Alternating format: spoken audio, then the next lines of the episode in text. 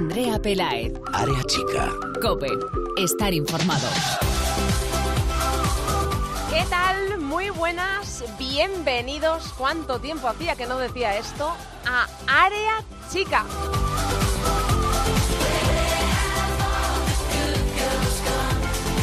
Este es un programa especial, muy, muy, muy especial. Vamos a hablar con una persona que sin duda es muy, muy, muy especial.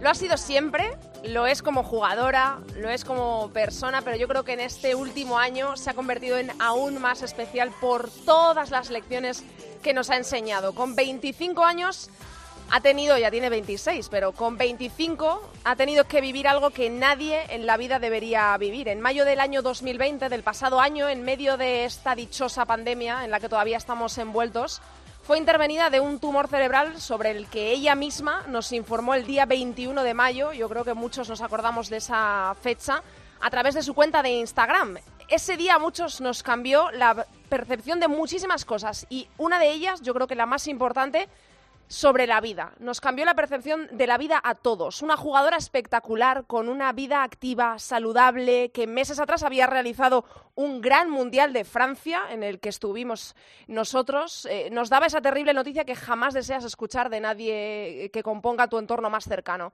Pero en este tiempo en el que ha tenido que superar baches emocionales, físicos, por supuesto, en el que se ha sometido a radioterapia, quimioterapia.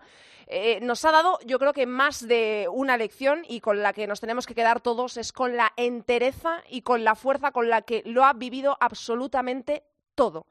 Ya ha terminado el tratamiento, está limpia, esto hay que decirlo con una sonrisa de oreja a oreja, está limpia, no hay rastros de tumor en su cuerpo y ha vuelto a incorporarse por fin a los entrenamientos de su club, del Atlético de Madrid. Yo creo que no necesita ningún tipo de presentación. Es una noticia más que feliz la que estamos dando, que está bien, está limpia y que pronto la vamos a volver a ver jugar en los terrenos de juego, que es lo que yo creo lo que todos y lo que ella, ahora se lo vamos a preguntar, estamos deseando. Es un verdadero placer, un verdadero honor tener hoy en este área chica especial a Virginia Torrecilla. Hola, Vir.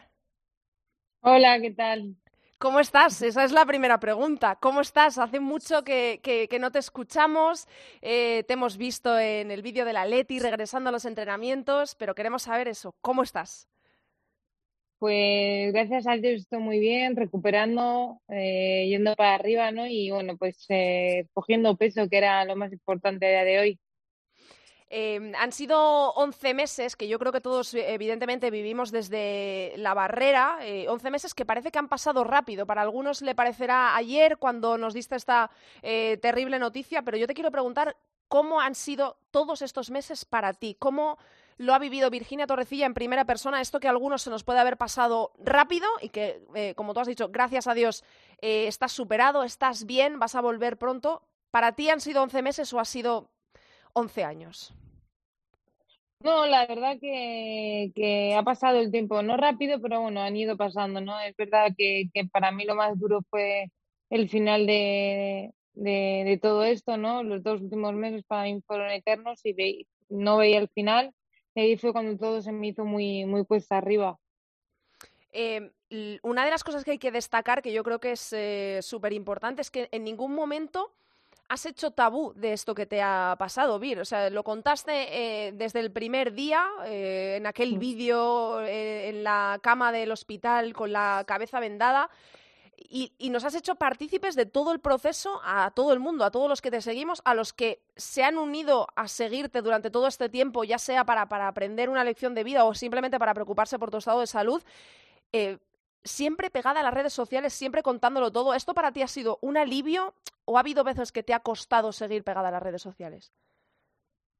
Bueno, eh, yo tengo que decir que yo lo hice público porque al final era una persona conocida y, mi club iba, iba, a hacerlo oficial por una carta y creo que, le debía a la gente pues eh, decirle la verdad, ¿no? Decirle lo que, lo que realmente me estaba pasando y, y yo pensaba ¿no? que, que, le iba a llevar a, le iba a llegar a muchísima gente y así ha sido, pero es que tengo que decir la verdad que, que incluso o sea, me han ayudado más, más, ellos a mí que yo a cualquier otra persona, ¿no? A mí otra, la, gente que me contaba sus vivencias, las cosas de, de su familia, ¿no? Eh, lo que había pasado, pues eso me hacía sacar fuerza, seguir adelante, saber que, que podía salir como, como muchísima otra gente.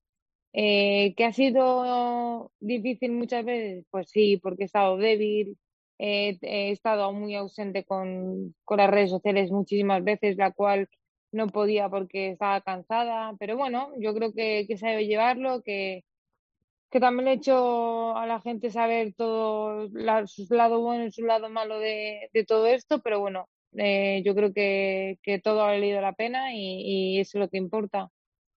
Eh, has hablado de familia, de la gente que te ha ayudado eh, y yo, eh, evidentemente, yo sé que tú eh, eres una persona súper cercana. Yo me acuerdo de mis primeros momentos más cerca de ti fueron en el Mundial de Francia y a mí me asombraste porque eres una tía con un buen rollo impresionante, siempre con una sonrisa, siempre haciendo reír a tus compañeras. Y yo quería sé que te sientes cómoda, pero yo quería que te sintieras aún más cómoda. Has mencionado la palabra familia y yo creo que una parte de esa familia está Bárbara Quesada, que es eh, compañera, amiga, y yo quería que hoy estuviera aquí también para que pudiera preguntarte todo eso que evidentemente es cercana a ti, habréis hablado muchas veces en privado, pero yo quiero que, quería que estuviera aquí para hacerte sentir a ti cómoda y también para contarnos cómo ha vivido ella cerca de ti todo esto que, que te ha pasado. Hola, Barbie. Hola, ¿qué tal, chicas?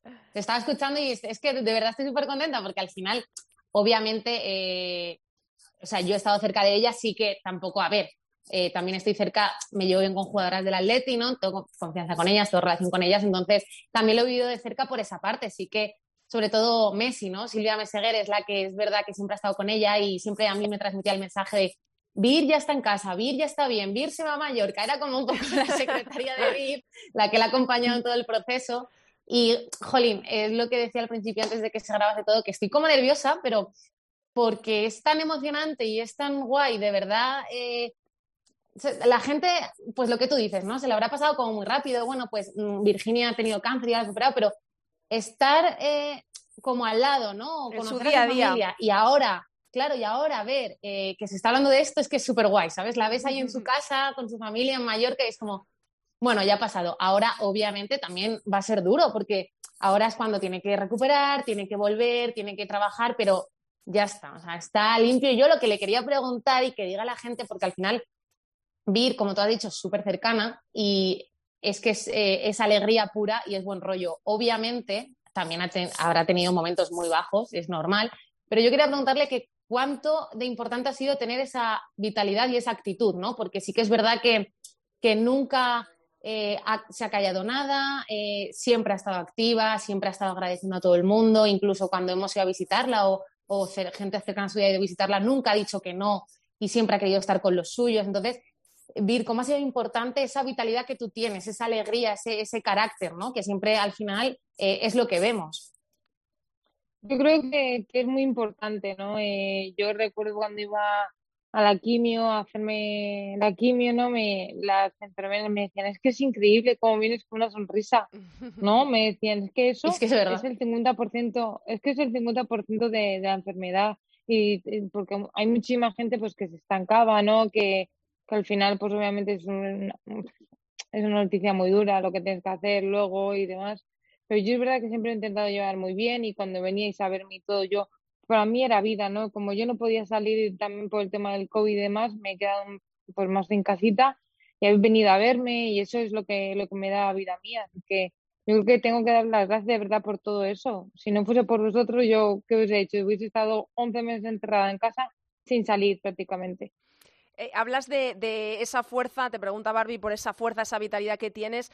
Eh, una de las cosas que a mí me despierta más eh, eh curiosidad en el, cuando alguien le, diga, le diagnostican cáncer, esas sesiones de quimio a las que tú vas, cuéntanos cuál es la sensación que tú tienes en esas sesiones en las que el cuerpo se debilita muchísimo. Yo no sé si es un poco la idea que nos han hecho las películas de que tú vas a una sesión de quimio y puedes llegar allí a hacer amigos, a conocer gente, a interesarte por otras historias de gente que está pasando una vivencia parecida, o esto es, como te digo, mm, películas y tú en las sesiones de quimio solo tienes eh, cabeza para llegar allí, ir a lo que vas, que pase lo antes posible, que te recuperes lo antes posible y, y ya está. ¿Cómo es esto? Eh, cuéntanos cuál es la, la, realidad o al menos tu percepción de, de, todo este ciclo que has pasado sí, con la sí. quimio. A ver, yo como he ido a un hospital privado, pues obviamente los pacientes no se veían, ¿no? Eh, cada uno tenía su habitación y cada uno pues hacía su, su tratamiento a la hora que le, que le tocaba. Yo sí he hecho amigos, por ejemplo, eh, yo nunca olvidaré a, mi doctora, a, mis, a las enfermeras que me cuidaron en su día cuando, cuando, estaba, cuando ingresaba por, por, porque estaba baja de plaquetas. Se han portado muy bien conmigo y, y al final yo creo que también pues eh, empatizan mucho contigo por, por todo lo que estás viviendo. También han tenido familiares, ¿no? Yo creo que que eso es lo que me llevo después de todo, que yo no he estado con, con, gente alrededor, ¿no? Y aparte con lo del COVID, pues también no creo que fuese fácil con, en, un, en un público. Así que bueno, yo te digo mi parte de, de por lo que viví. Y, y Vir, em, hemos visto que, que, es verdad que, jolín, el mundo del deporte, ya no solo el del fútbol, obviamente sobre todo el del fútbol, pero el del deporte en general, se ha volcado contigo, ¿no? Con mensajes, con ánimos. También vimos el gesto de, la selección de, Alexia, ¿no? Con ese 14. Hmm. Bueno, todos los equipos con camisetas. ¿Cuál es quizá el mensaje que no esperabas o el gesto que no esperabas y que te llegó o que viste por redes y, dijiste, ¡buah! Eh, que se te quedó dentro, dentro de que obviamente todos los equipos han pensado en ti, pues lo que te digo, ¿no? Pero quizá a lo mejor al principio o algún mensaje que, que destaques que digas, ¡buah! No me lo esperaba para nada. No sé, yo creo que, o sea, que, que el, en el partido del Barça eh, Atlético Madrid, por ejemplo, en el que sacaron mi camiseta del Barça también y se la dieron al Atlético Madrid, para mí eso fue un momento muy bonito porque yo he cumplido sueños en el Barça, he estado muchísimos años allí y creo que, que el que tuviera ese detalle para, para darme esa camiseta a mí, para guardarla, ¿no? Creo que era algo muy importante, pero sobre todo, sobre todo me quedo con, con el detalle de la Copa de Amanda, con el que me dejaran subir todas mis compañeras de ahí arriba y que pudiera levantar eh, pues esa copa, ¿no? Ese, ese, ese trofeo tan deseado por el equipo y sobre todo por, por, por ser un trofeo que, que yo no tenía. Yo obviamente no lo jugué el año pasado, pero, ¿Confiabas en, que, en, que, en que lo ibais a ganar o no? Porque claro, es que tenéis al Barça delante, ¿eh? Hombre, hay que decir que siempre que jugamos contra el Barça decimos, bueno, pues lo que pasó que tenga que pasar, ¿no? Obviamente nosotros vamos a ir a, a por todas, pero bueno, una vez que llegas a, a la prórroga y todo, dices que puede pasar cualquier cosa, ¿no? Y es así, yo creo que al final hicimos, bueno, hicieron lo que tienen, lo que tienen que hacer y, se llevaron Hicisteis, hicisteis. porque estabas, muy presente, ¿eh? que, que, ahí en el vestuario había fotos de una videollamada contigo y de todo, o sea que estabas muy presente. Sí, cuando no sé bien, pero cuando acabó el partido llamé a Amanda, yo llorando, Amanda llorando conmigo, la gente haciéndole fotos a Amanda por la cara que ponía, fue, un show. fue, lo más. De verdad, es como un poco esto del título que gana el Atleti, que, que tú estás allí, que levantas la copa. Yo creo que viendo también un poco el contexto de, los que sigan el fútbol femenino, de cómo está el Atlético de Madrid este año, pasando por un momento complicado, eh, que parece que, que, le ha mirado un tuerto al Atlético de Madrid en algunas ocasiones yo creo que estaba escrito, Vir, que ese título lo levantara el Atleti para que tú estuvieras allí, para que Amanda te diera la copa, para que tú bajaras, la levantaras, o sea... ¿Cómo es ese sentimiento que yo creo que el que, en serio, yo me emociono con eh, recordando ese momento en el que tú bajas al césped, entras con Amanda, con la copa? Es imposible no emocionarse. O sea, es quizá de todo este año el momento que tú cierras los ojos y sientes que vuelves a vivirlo. Sí, totalmente. Es que totalmente, además, es que parece que fue, o sea, ese momento era por y para, para mí y para el equipo. Es que, que yo bajara allí para con el tren, que pudiese estar, porque yo estaba muy cansada, yo era lo último mm. ya de mi, de mi, de mis quimios, ¿no? De mi tratamiento. Entonces, que, que yo pudiese bajar allí, que tuviese la fuerza, que aguantase todo el día despierta y, y que no, y que tuviese ganas de luego subir arriba, que luego me pudiese quedar después de cenar para, para estar con mis compañeras. Fue, fue, era, era, era como que estaba escrito que tenían que ganarla para, para que yo pudiese cogerla. De verdad que fue, fue increíble. Tal cual. Eh, siempre, sí, No, y, no, iba a decir que al final que siempre hemos visto como por parte de, de, lo que te he dicho, ¿no? De todo el fútbol, pero también obviamente de tus compañeras de vestuario, eh, muchos gestos, ¿no? Hacia ti, en redes. Eh, ¿Cómo te reciben? O sea, cuando ya eh, tienes la noticia de que ya 100% estás limpia, de que ya ha pasado y vemos esas imágenes, ¿no? Entendemos, sabemos esas imágenes de la Leti, entendemos también que obviamente las verías antes de esas imágenes, tú has tenido contacto con ellas todo este tiempo, pero ¿cómo es ese momento ya de decir, chicas, oye, que ya sí que sí, ya estoy limpia, ya voy a volver a entrenar y te reciben? O sea, ¿qué, qué, sientes? ¿Qué se te pasa por la cabeza? No sé, se me pasa por la cabeza en ese momento nada, porque cuando me dicen que estoy limpia, Obviamente yo imaginaba que estaba limpia por todo lo que había pasado, por lo que me habían contado, que iba a estar todo bien, pero claro, hasta que no te lo dicen, pues no te lo creen, ¿no? Y yo estaba como un poquito en shock. Y cuando llegué a la ciudad deportiva y me dicen, a ver, no sé qué, te tienes que cambiar. Y, y, y todo el mundo, venga, ves al vestuario. Y yo, todo el mundo, qué pesados, porque me toque el vestuario. Y, y, claro, lo que me estaba. Además, es que te imagino, eh, diciéndolo. Sí, y me hacían ir al vestuario para volver al gimnasio para que estuviesen todas. Yo, qué pesado, digo, si vengo vestida. Y todos, que no, sé qué, digo, vale, voy, digo, voy al vestuario. Me fui al vestuario y cuando mm. vuelvo, me, encuentro toda la fila aquella, ¿no? Que, que me están aplaudiendo y, y diciéndome Virginia, Virginia, Virginia. Y para mí fue algo súper bonito, súper bonito. Eso era, pues, pues volver a, a estar con mi equipo, volver a sentirme una de ellas, porque he estado mucho tiempo fuera y aún así, pues siquiera veía el, grupo que tenemos, ¿no? Porque, porque no tenía fuerza. Y el estar allí, el que me abrazaran, el, el, el sentirme una de ellas, pues fue algo muy, muy sentido y algo que, que necesitaba. Eh, dentro de que, evidentemente, tus prioridades, tu pirámide de prioridades eh, se ha dado la vuelta completamente, me imagino. Pero dentro de esto, eh, el deporte absolutamente salvavidas, ¿no? En un, en un, caso como el tuyo, que te hemos visto, te decía antes lo de las redes sociales, te veíamos entrenar, eh, evidentemente, con el peso que iba correspondiendo a tu propio peso, porque creo que has perdido, ¿cuántos kilos has perdido, Vir? ¿Seis? 15 kilos. Adiós, y yo, y yo seis.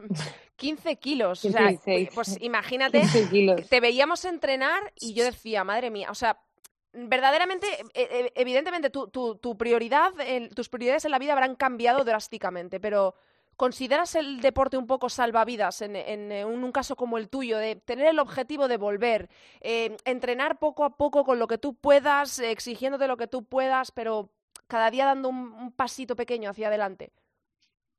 Sí, yo creo que, que, el deporte siempre da cosas positivas, el deporte es vida, ¿no? Lo sabemos y aparte yo cuando, bueno, cuando me detectaron el tumor y demás, me dijeron que mi cuerpo, bueno, iba pasando las quimios y demás, y yo les decía que no tenía vómitos, que no, que me sentía bien, pero que me dolía el estómago.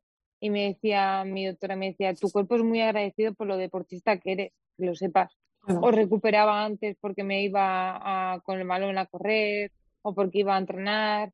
Y me decían, es que recuperas donde tu, tu médula recupera porque tú entrenas, que lo sepas, porque tú la haces moverse. Y bueno, yo hasta, bueno, estuve cinco meses entrenando, obviamente no entrenaba todos los días, ¿no? Entrenaba pues a, dos veces a semana, a veces tres, a veces un y medio, pero eh, siempre me decían que, que, era muy bueno para mí, yo, yo lo, ve, lo veía, lo notaba, y cuando vi que no podía más, pues eh, me dijeron que me guardara la, la, fuerza para este último tramo, que era lo más importante, y, y dejé de entrenar. Dejé de entrenar porque tenía que, que, que sanar y que mi médula ya tenía que, ir por sí sola.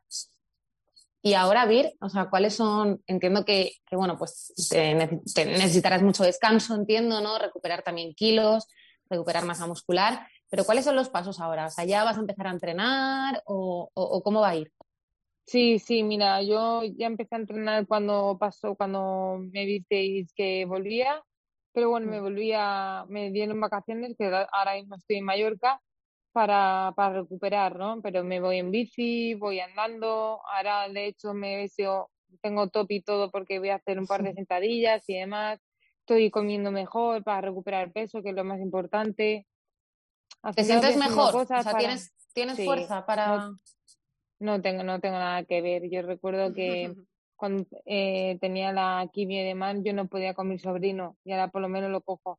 Ay, el sobrino, ahora hay que hablar del sobrinito, ¿eh? Anda que eso no te da fuerzas. Que por cierto, hay una historia que yo no sé si mucha gente lo sabrá, igual es de las partes más escondidas de todo este proceso que has vivido, que es que a ti cuando te ocurre esto y te dan eh, la noticia en mayo, tu hermana todavía está embarazada de tu sobrinito y tú decides no contarle eh, en aquel momento eh, que tenías cáncer, que te iban a intervenir, que te iban a operar, porque tienes miedo de, que tu hermana, que es su, su primer hijo, se lleve un susto y pueda ser malo para, para, el embarazo. Y mira ahora, Vir, tú recuperada, tu sobrinito aquí, tú ya cogiéndole. Es que es como el ciclo de la vida perfecto, ¿no? Eh, en aquel momento un túnel muy negro por delante, pero mira ahora, todo luz, ¿eh?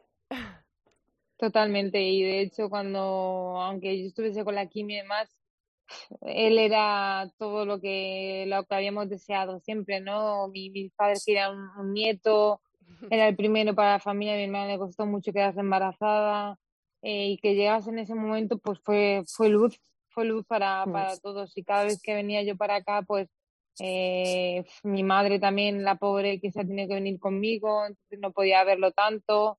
Fue, fue todo un caos y, el sobrino solamente ha traído pues más amor y más, más cariño para, para toda la familia. Seguro. Yo solo tengo, tengo una duda, ¿no? Hablando de cuando, de lo que decías, cuando fue todo muy rápido, eh, tú te fuiste para Madrid, te detectaron el tumor, te operaron rápido, todo fue muy rápido, pero cuando te dan la noticia, eh, o sea, a ver, igual es una pregunta un poco eh, estúpida, ¿no? Pero, o ¿qué sientes? ¿Sientes miedo? Porque, claro, al final, tú lo has dicho, es una noticia muy dura, o sea, es, algo obviamente tú estás bien, bien tratada porque al final eres deportista, ¿no? Tienes esa suerte también de al final contar pues, con, con médicos que te acompañan y demás, pero, pero ¿qué, ¿Qué, se pasa en ese momento? O sea, miedo, eh, incertidumbre o a lo mejor piensas más en tus padres, no lo sé. Total, a mí me dicen, bueno, yo salgo del CAC y me dicen que, eh, me dice el doctor Javi, me dice, eh, que es una espina, te de la cabeza, ¿no? Y yo dije, ¿cómo sabes que me duele la cabeza? Y me dijo, no, tómatela tal, y no me la tomé. Y me sentaron en una sala, me dice, vamos a esperar a que venga la doctora. Y dije, Javi, digo, ¿qué pasa? Digo, me da miedo. Dice, no, Virginia tal. Y dije, Javi, ¿qué pasa? Digo, no, digo, tú no me sentarías aquí porque por nada. Y me dice que, bueno, que, que me han visto algo en la cabeza y que me tienen que llevar a, a bueno, que me tienen que operar, que, lo, que, me esperara. Y me quedo yo así, sin decir nada, ¿no? digo, pero, pero ¿qué tengo que hacer? O sea, yo le pregunto, ¿qué tengo que hacer? ¿Qué, qué, qué? Tengo un tumor en la cabeza y ¿qué tengo que hacer? Y él me decía, tranquila, Virginia, digo, ¿tranquila? Y me decía, pero está tranquila que ya te lo comenta la doctora, no sé qué. Y bueno, y la doctora me dice, efectivamente, tienes un tumor en la cabeza, pensamos que era benigno. Y cuando me lo dicen, me digo, ¿y qué, qué tengo que hacer? ¿Qué decirme? Y me dice, lo primero es llamar a tus padres. Le digo, ¿y qué le digo a mis padres? Digo, que tengo un tumor en la cabeza. Y me dice, no, dile que tienes un pequeño quiste, tal. Y yo sin poder respirar, yo no sé lo que hacía, llamé a mi madre y le dije, mamá, me ha pasado esto, me han dicho que tengo un pequeño quiste y que me voy a Pamplona para, para ser operada. Pero al principio de todo eso, yo no lloré, ¿eh? no lloré porque yo creo que estaba en shock, y, claro. y no sabía qué hacer. Y le escribo a, a Lola y a Menayo, ¿no? Por un grupo que tenemos que, que ya fueron las primeras en saberlo le digo, chicas, ¿estáis despiertas? Me acuerdo que eran las 11. Y me dijeron, sí, le dije, ¿podéis venir por mí al, hospital, por favor? Digo, tengo, creo que tengo un tumor en la cabeza y, y me han dicho que no me puedo ir. Y me dicen, es broma, ¿no? Y me llaman y empiezan a llorar y me dicen que será verdad. Le digo que sí, a mí ya se me caído las lágrimas y le digo que, que vinieran a por mí, que, que el doctor no me dejaba conducir y que tenía que, que irme y ya pues así fue todo. Bueno, pero ya eso ya pasó. Es que ya. Sí, se te queda, se te queda ahí el, el, corazón encogido, ¿eh? La verdad. Sí, ya. Pero bueno, que menos mal, mira, ya eh, ha pasado todo. Vamos a quitar ya el mal rollo porque. Luego ha venido ese. ese... Totalmente yo. Yo lo cuento, pero de verdad que yo lo cuento, lo cuento como una anécdota. O sea, al final, claro, claro, yo siempre lo he dicho, o sea, no dudo de que mis padres, mis hermanos, eh, mis tíos, mi familia lo ha pasado muchísimo peor que yo. Yo, yo lo he pasado mal, obviamente lo he pasado mal. ¿Que he tenido momentos malos? Sí, que lo he vivido. Sí, claro que sí. Pero quien no sabía cómo estaba eran mis padres. quien me ha visto tumbada en el sofá sin, pues, sin hablar porque no tenía fuerza ha sido mi madre. ¿Me entendéis? Claro. Al final ver a un hijo que, que, que estoy para arriba y para abajo y que sabéis que hablo un montón y que soy súper Total. siempre riéndole las gracias Sí, a que no paras. Claro, exactamente. Y que mi madre me viese eh, sentada y que con un, con un esto de caliente en el estómago porque me dolía y porque no podía moverme porque estaba cansada, pues al final mi madre se preocupaba, ¿no? Y me decía, muchas veces le, le han comentado a las amigas y demás, me dice, yo delante de ella nunca he llorado, es verdad. Pero claro, mi madre luego se ponía por las noches y mi madre lloraba, Claro. ¿Entendéis? Y eso ha sido muy duro. O sea, Claro, para, para mí lo más ti- duro ha sido mi, mi familia. Claro, para ti Sí, era, sin eh, eh, duda. sufrías eh, tú evidentemente por, por, por tu estado físico y anímico, pero evidentemente ver sufrir a, a las personas que quieres Uf, es eh, lo peor, ¿no? peor. Siempre. lo peor. Buah, Lo peor, y a mí se me caen lágrimas porque pienso en, en lo que han tenido que pasar mi, mi familia y de verdad que no se lo, se lo deseo a nadie nunca, nunca, nunca, nunca. A mi padre, yo nunca había visto a mi padre llorar y lo he visto llorar más en 11 meses que en toda mi vida. Os lo digo de corazón. Hay algo que mm, yo sé que seguro que tú les has dicho evidentemente todo, pero yo te quiero dar la oportunidad aquí también de, no sé si tú ahora mismo piensas, eh, se me ha quedado algo por decirle a mis padres, eh, por agradecerles, por después de todo este tiempo, de todo este sufrimiento, eh, seguro que se lo has dicho todo, pero si yo te pregunto, ¿hay algo que no les hayas dicho? o que no hayas contado de todo lo que te has guardado dentro en, en- en el corazoncito durante estos meses, Vir? Yo les diría solo que, que muchísimas gracias por haber estado la mía y que, que los quiero con locura y que gracias a ellos, de verdad que su fuerza, la fuerza de mis padres eh, ha hecho que, que esté aquí a día de hoy y, que, te- que tenga ganas y, e ilusión por, por volver a jugar a fútbol. Em, ¿Cuándo te vamos a volver a ver jugar al fútbol, Vir? ¿Tienes ahí alguna fecha en la cabeza que digas, venga, entiendo que evidentemente la próxima temporada, pero eh, Virginia Torrecilla trabaja ahora mismo con una fecha en la cabeza, con un objetivo muy fijo en la cabeza? Pues muy fijo, muy fijo, para mí lo fijo sería volver la temporada que viene eh, en las mejores condiciones, ¿no? Creo que tengo va- varios meses por delante para ponerme a punto y creo que lo más importante también porque, porque llevo muchos meses parada y creo que, que, que las lesiones me podrían tocar muy, muy heavy si no, si no tuviese, si no tuviese cuidado. Así que poco a poco, con buena letra y, y a empezar de, de, de la mejor manera posible. Tienes, em, ahora eh, em, nos hemos emocionado aquí en, eh, en estos últimos minutos. Ahora quiero que, que sonrías. Vamos a ver, después de toda la pandemia, de mm, todo lo que te ha tocado vivir, ¿dónde, cuándo, cómo y con quién va a ser la primera fiesta de Virginia Torrecilla cuando esto pase? No sé, pero el día que pase, el día que pase, que tiemble el mundo. Os lo digo de corazón. ¿eh? Oye, yo he de decir que ahora que está grabando, que se quede grabado, porque a mí ella me ha dicho que cuando vuelva a jugar me va a invitar a comer. Que no es una fiesta, no es una fiesta, pero es una comida. Bueno, es lo más parecido a una fiesta que se puede hacer ahora legalmente. Eso, eso lo que tengo no sabéis apuntado. lo peor. No sabéis lo peor. Mi madre, mi madre está enamorada, enamorada de Barbie. Y Barbie, no sé qué. y Ay, es que a Mari la quiero mucho. Hombre, es que, sí, es que sí. yo, yo con Mari, pues cuando he ido a ver a Vir o lo que sea, al principio también, cuando tampoco estaba lo del COVID y tal, ay, me están tocando el timbre. bueno, voy, voy. Es que es la compañía de piso. Que mm, yo me he ido con Mari a tomar cervezas, entonces yo la quiero mucho y la aprecio mucho y tengo muchas ganas de verla también. A ti también, Vir, ¿eh? ya lo sabes, pero a ella también. O sea que, Vir, no sabemos ahora mismo eh, eh, cuándo, pero la vas a liar bastante gorda, ¿no? Cuando llegue el momento. Hombre, y tanto cuando llegue el momento, eh, de verdad que tiemble el mundo, porque es que yo estoy deseando que, que esto pase, pero para, para celebrar que, que lo he pasado todo, porque no lo he celebrado.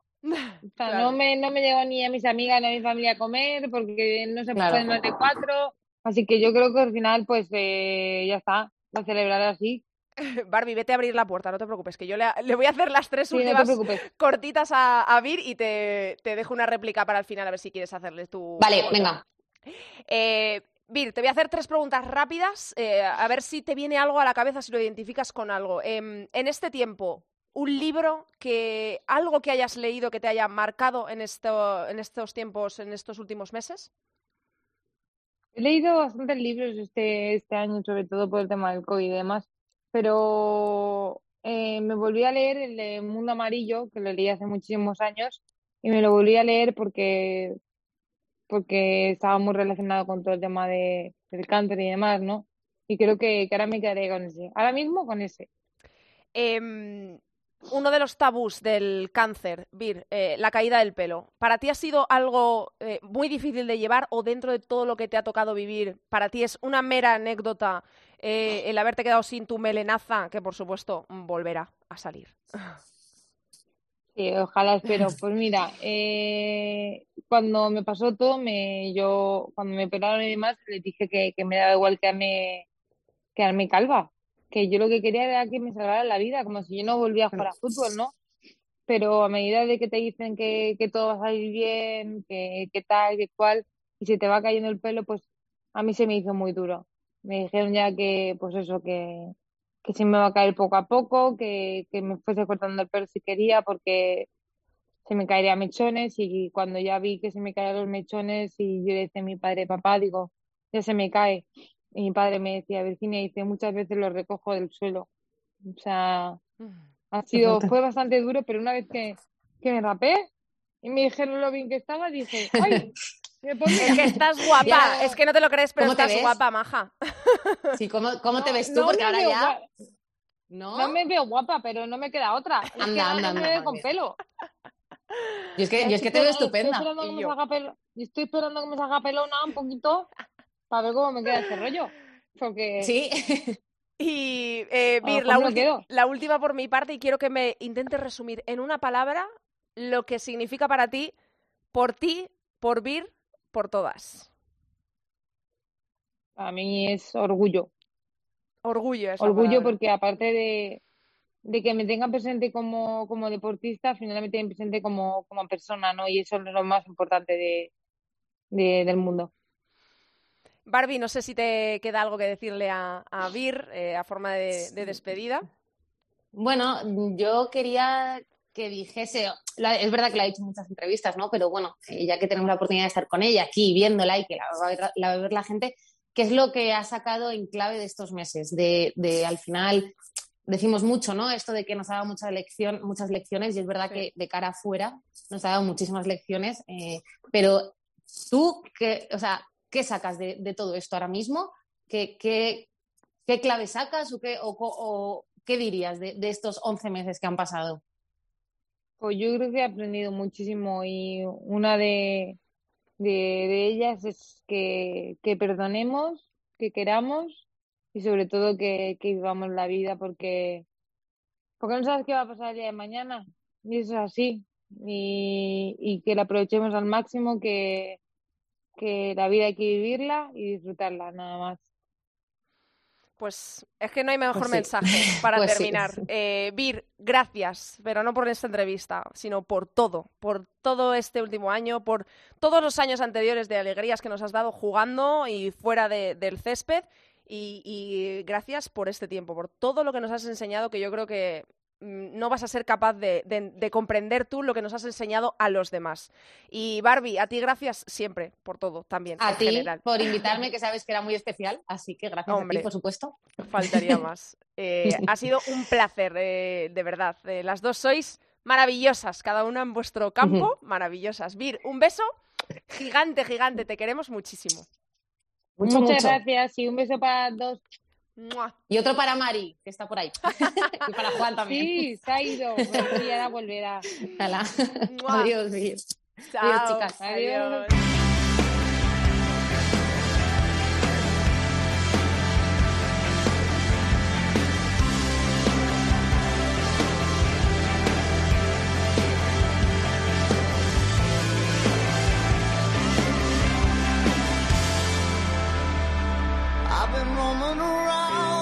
Creo que todo lo que se diga en esta despedida es peor que todo lo que nos ha dejado Virginia Torrecilla en esta maravillosa entrevista en este especial, especialísimo área chica que le brindamos a todos los oyentes de Cope, de cope.es y a todos los seguidores de Virginia Torrecilla, del fútbol femenino, del fútbol y del deporte en general y de la vida, porque lo que nos ha dejado Vir, al fin y al cabo, en estos 11 meses, es una auténtica lección de vida. Así que con ella se quedan, espero que lo tengan muy presente siempre y que quieran y lo digan a los suyos, a los que tienen alrededor, a sus seres queridos, que lo digamos más y que disfrutemos más de las pequeñas cosas. Muchas gracias por estar hoy aquí en Área Chica.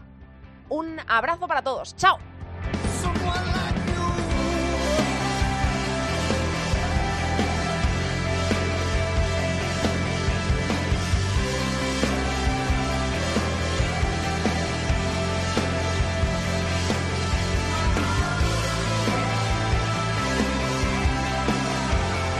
Andrea Pelaez. Área chica. Cope.